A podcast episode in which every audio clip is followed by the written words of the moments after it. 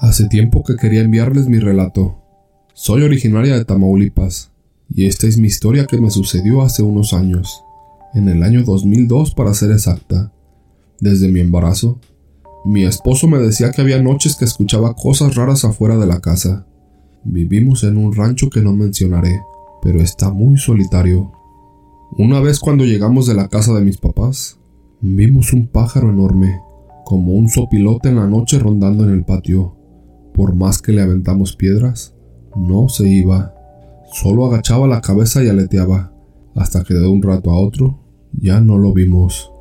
También escuchamos chillidos de un animal en la lámina de la casa, y aparecían marcas como de arañazos en la tierra frente a la puerta de la entrada.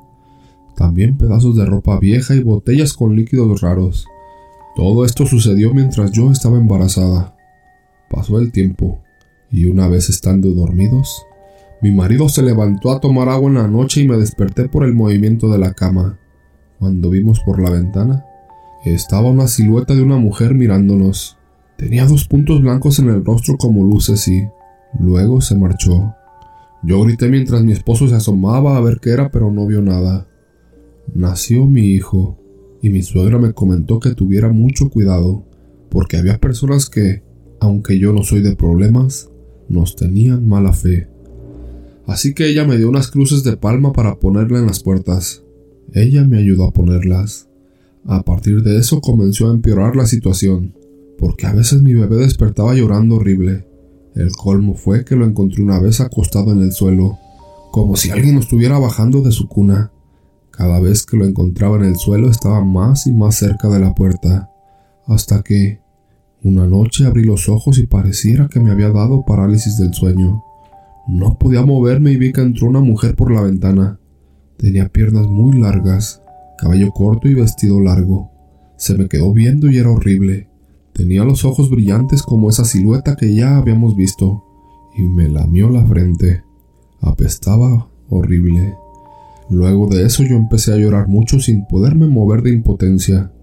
Esa horrible mujer se acercó a mi bebé. Lo empezó a oler y claramente lo vi que lo cargó y se lo estaba llevando. En eso, entró mi esposo a la casa e hizo ruido con la puerta de fierro. La mujer aventó a mi hijo y se aventó por la ventana como volando y se fue. Mi esposo me vio paralizada y me habló. Justo ahí pude moverme. Grité y corrí a ver a mi hijo que estaba llorando bastante.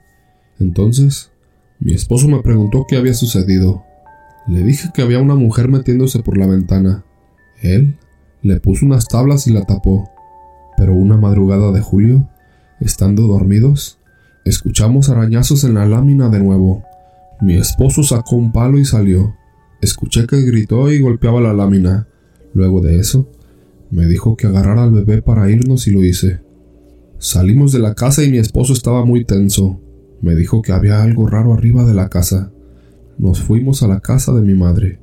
Estando ahí, les contamos todo. Mi mamá me dijo que no me despegara del niño, que esas mujeres ya habían probado el aroma del bebé y que seguirían viniendo a buscarlo. Yo cada vez tenía más y más miedo.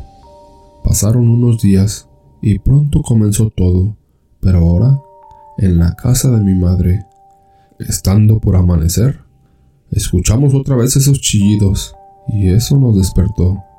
Al abrir los ojos, estaba la puerta de la casa abierta y mi hijo no estaba. Nos levantamos corriendo todos a buscarlo. Solo estaban sus cobijas y una sábana tirada arriba de la camioneta. No estaba mi hijo, y por más que lo buscamos, jamás volvimos a verlo. Dimos parte a la autoridad, pero no encontraron nada, ningún rastro de nada, y hasta ahora siento culpabilidad por eso que pasó. Segundo relato. Tenía tres años de matrimonio y un bebé en el año 1988.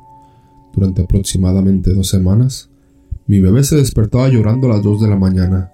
Siempre revisaba su cuna, sus cobijas y su ropa, pero no encontraba nada que lo molestara. Lo arrullaba y lo llevaba a nuestra cama. Fue entonces cuando decidimos empezar a dormir con nuestro bebé.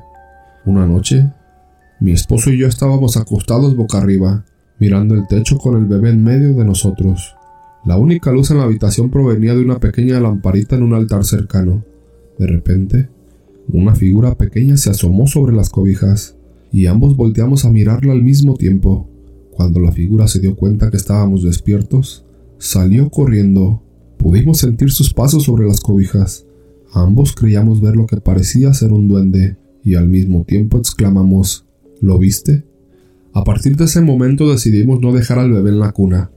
Teníamos un gato llamado Nacho, y sabíamos que era excelente cazador, así que le habíamos adaptado una entrada por la ventana. Por lo tanto, durante las noches, dormíamos los cuatro en la cama, mi esposo, el bebé, Nacho y yo. En otra ocasión, alrededor de las dos de la mañana nos despertamos por los gruñidos de Nacho. Lo vimos revolcándose en la cama junto a la pequeña figura del duende, y de repente ambos cayeron de la cama. Vimos cómo el duende salió brincando por la ventana adaptada para el gato, y Nacho salió persiguiéndolo furiosamente. Se escucharon ruidos afuera y luego todo quedó en silencio. Decidimos dejar que Nacho se encargara del asunto, y no hicimos nada al respecto. Antes de quedarme dormida, sentí que mi gato regresaba y se acurrucaba en mis pies como lo hacía cada noche. Después de unos días, recuperamos la confianza suficiente para dejar al bebé en su cuna, y desde esa noche, el lugar preferido de Nacho para dormir fue a los pies de mi bebé. Hasta el día de hoy, nuestro inseparable compañero es un gato, un protector y un ser hermoso que forma parte de nuestra familia. Tercer relato. Me gustaría que leyeran esta historia. Soy de Guadalajara, Jalisco, Hace aproximadamente siete años más o menos, vivía con mi madre, mi padre y mi hermano en una casa de dos pisos. En el piso de arriba estaba el cuarto y el baño. Todos dormíamos en ese cuarto, pero cada quien en una cama. Mi cama estaba pegada a la puerta del balcón. Al lado estaba la de mi madre, y en una litera dormían mi padre y mi hermano. Mi hermano dormía arriba. En esos tiempos, dormíamos con la puerta del balcón abierta porque era tiempo de calor. Resulta que una madrugada como cualquier otra, algo hizo que me despertara. Sentí como si un perro me respirara en el oído. Yo estaba de espaldas y al sentir eso, me paralicé y no podía moverme por más que lo intentara. No sabía qué hacer. Del miedo que sentí en ese momento, me puse a rezar y de repente me quedé dormida.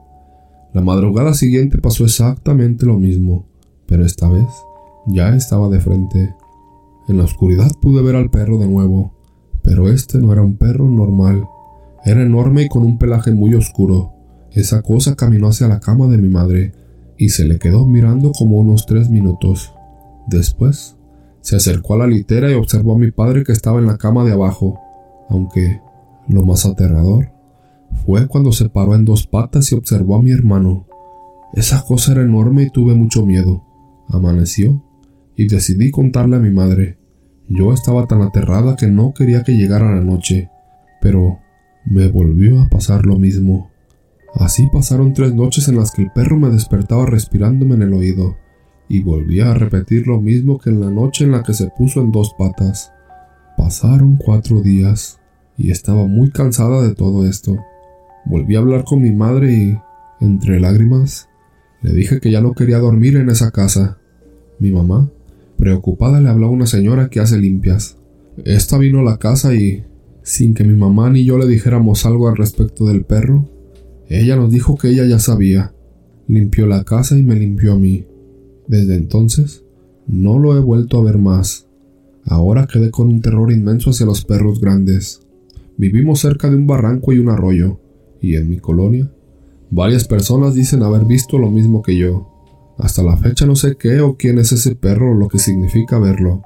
Últimamente un vecino también lo ha visto arriba en la azotea de mi casa, pero él lo ve acompañado de una sombra gigante, merodeando el lugar.